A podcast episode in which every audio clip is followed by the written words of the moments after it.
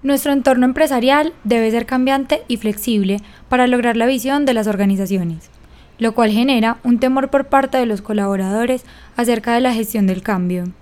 Hoy, Daniel Jacobo Muñoz y Carolina Sánchez, Sales Specialist de Transformación Inteligente de Procesos, serán los encargados de llevarnos más allá de simples especulaciones. El podcast de Arus es el espacio para líderes y entusiastas en tecnología e innovación que buscan las soluciones a los retos de la transformación digital. Bienvenidos.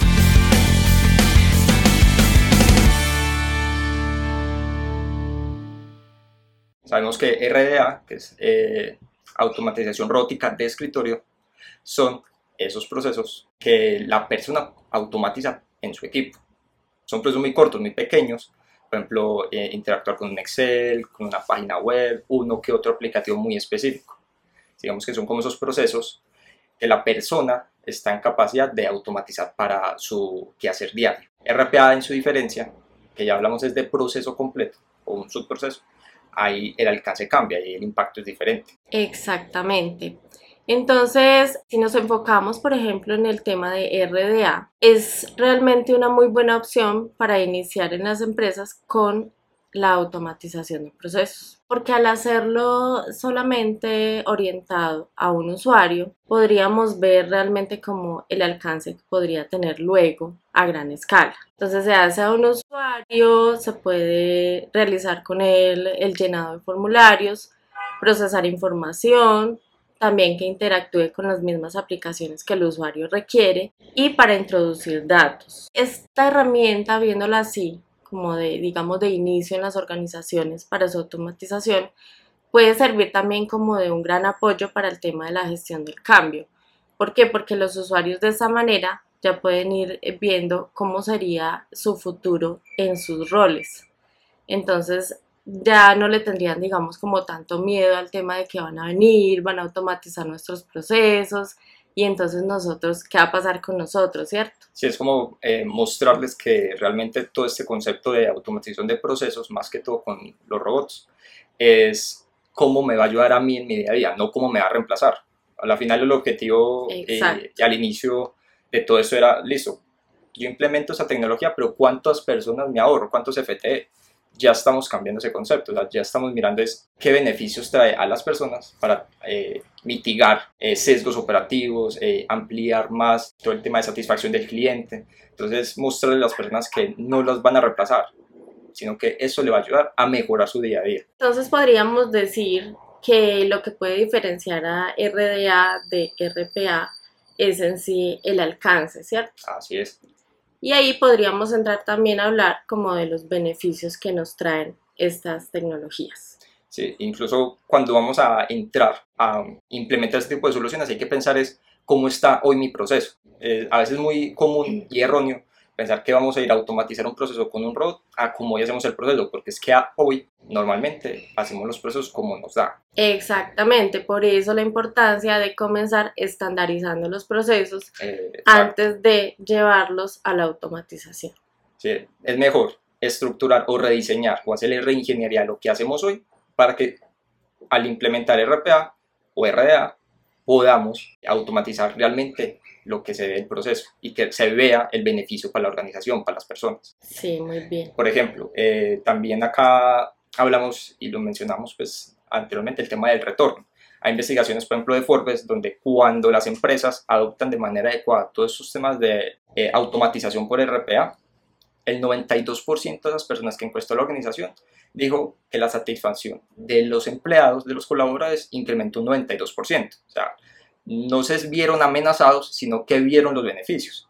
Y más del 52% de esas personas encuestadas eh, vieron que los empleados en la productividad aumentó un 15%. Entonces, realmente los beneficios están claros, pero hay que tener muy clara realmente la estrategia.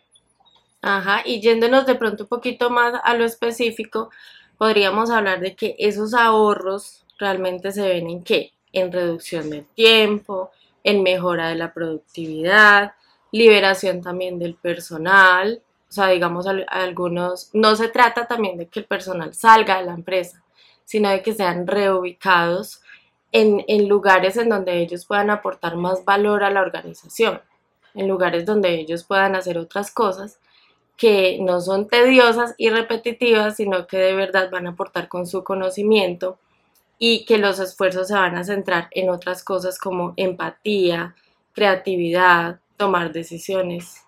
Inclusive eso va muy de la mano. Hoy hay proyectos de transformación digital donde buscan que esas tecnologías aceleren esos proyectos, pero también, como lo mencionas, la idea es que haya una transformación cultural, que las organizaciones apoyen todo ese proceso, que puedan ir y decir, vamos a, esa es nuestra estrategia digital, pero ustedes como personas son el foco. Si hay una persona, cuando se automatiza un proceso, puede que ya no esté haciendo esa manualidad, esa repetición constante, pero está la persona de cara al servicio al cliente, pues entonces lo reenfocamos y fortalecemos sus capacidades para que pueda mejorar la experiencia con esos clientes que la atienden. Entonces ahí empieza también la empresa a ver beneficios. Exactamente, entonces eso tiene que ver ya también con la evolución de las empresas y los cambios que deben hacer en su estrategia organizacional. Ahí las empresas ya tienen ciertos desafíos, eh, enfrentan ciertos retos, ¿Cómo, ¿cómo les puede ayudar esto para alcanzar sus objetivos? Inclusive hay retos porque muchos de los modelos a hoy o de los procesos eh, son de 10, 15 años. Y cuando entramos o sea, a, a, valorar el proceso, si no hubo esa transformación cultural, esa adecuada gestión del cambio, entonces la gente ahí se paraliza. Si hay una adecuada gestión, ahí el, la implementación es mucho más simple porque va a entender que esto lo va a liberar para aportar cosas de mayor valor. O sea, ahí el tema realmente es cómo gestionamos las personas para que puedan eh, hacer una adecuada empatía con la tecnología. Sí, este tema de la gestión del cambio es supremamente importante en este, en este ámbito tecnológico. ¿Por qué? Porque se trata más como de seguir emociones, de ver cómo las personas están realmente respondiendo a estos cambios en la organización y eso cómo puede estar impactando su desempeño laboral día a día. Entonces es digamos que una misión necesaria y digamos que obligatoria en las empresas que están pensando adoptar esta transformación tecnológica. Debe haber un pilar completo en la empresa y debe partir desde los más altos niveles hacia abajo en la organización para hacer este seguimiento o este acompañamiento durante todo el tiempo que duren esas etapas que vayan definiendo para esta transformación. Entonces, en este acompañamiento, como decía, eh, tienen que estar todo el tiempo, digamos, monitoreando esas emociones y esas respuestas de los colaboradores a todos estos cambios y cómo los deben enfrentar. Digamos que también tiene que haber una cierta evangelización eh, al interior de la empresa en la que se les va a estar hablando y concientizando y mostrarle como esos beneficios que van a tener ellos en su día a día y cómo los va a impactar a ellos directamente. Es decir, no dar pie como a que a que ellos llenen sus cabecitas con ideas que no necesariamente tienen que ver con la realidad. Debe haber un acompañamiento muy fuerte de las organizaciones. No puede ser porque eh, pensar que como estamos en temas de transformación, la persona sola se debe transformar. Bien debemos apropiarnos de eso. La organización debe hacer también un seguimiento y acompañar no, puede, no podemos tampoco esperar que todas las iniciativas eh, salgan solo de las personas, sino que, como decías, debe estar el pilar fuerte, seguimiento de lo de alta gerencia, de cómo acompañamos y transformamos esos roles, cómo hacemos que estas personas van a aportar mucho más de lo que hoy hacen cuando se logre liberar ese tiempo. Inclusive hay retos también en cuanto a lo que son los servicios que se ofrece de cara al cliente. Nosotros somos hoy una generación en donde nos gusta todo digital. Mientras más digital y menos sea físico, mucho mejor, porque ya hoy el día a día es muy ajetreado, eh, esos temas ambientales, todo el tema de pico y placa, todo el tema nos afecta y queremos que todo sea lo más simple posible. Esos retos también nos lleva a pensar, bueno, cómo la automatización previa una valoración nos va a aportar mucho más en la estrategia organizacional, cómo impactamos de mejor manera, cómo transformamos lo que hoy es casi que físico a digital sin olvidar lo físico, porque a pesar de todo, siempre eh, debemos pensar en las excepciones. Entonces creo que ahí también hay, hay retos muy interesantes para la automatización, cómo transformar por completo lo que está de cara al cliente. También ahí podemos entrar a hablar del tema de integración con otras tecnologías. Así es, hay demasiadas tecnologías hoy. Digamos que hablamos de tres muy, muy específicas, RPA, BPM e inteligencia artificial. Hablando de esa integración necesaria ahora con el tema de la transformación digital en las organizaciones, es inevitable hablar de otras tecnologías. Entonces, ya hablábamos de RPA, entonces ahora entramos a hablar de BPM, de plataformas también de inteligencia artificial y cómo todo esto debe integrarse. Entonces, ¿qué es BPM? Business Process Management.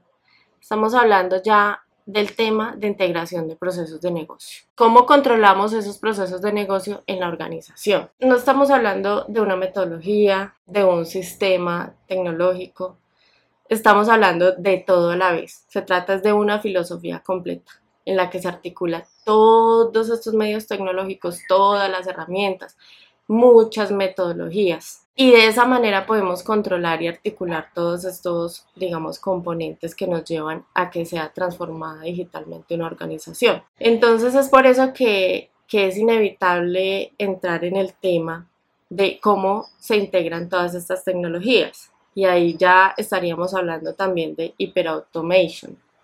Sí, digamos que también el, buscamos mucho el tema central del BPM, como es orquestado, como decía, que se encargue de administrar la, la relación e interacción con eh, el ecosistema tan variado de las empresas. Las empresas no están casadas con una sola herramienta, con un solo proveedor. Tienen diferentes proveedores, diferentes herramientas, muy actualizadas, muy legadas.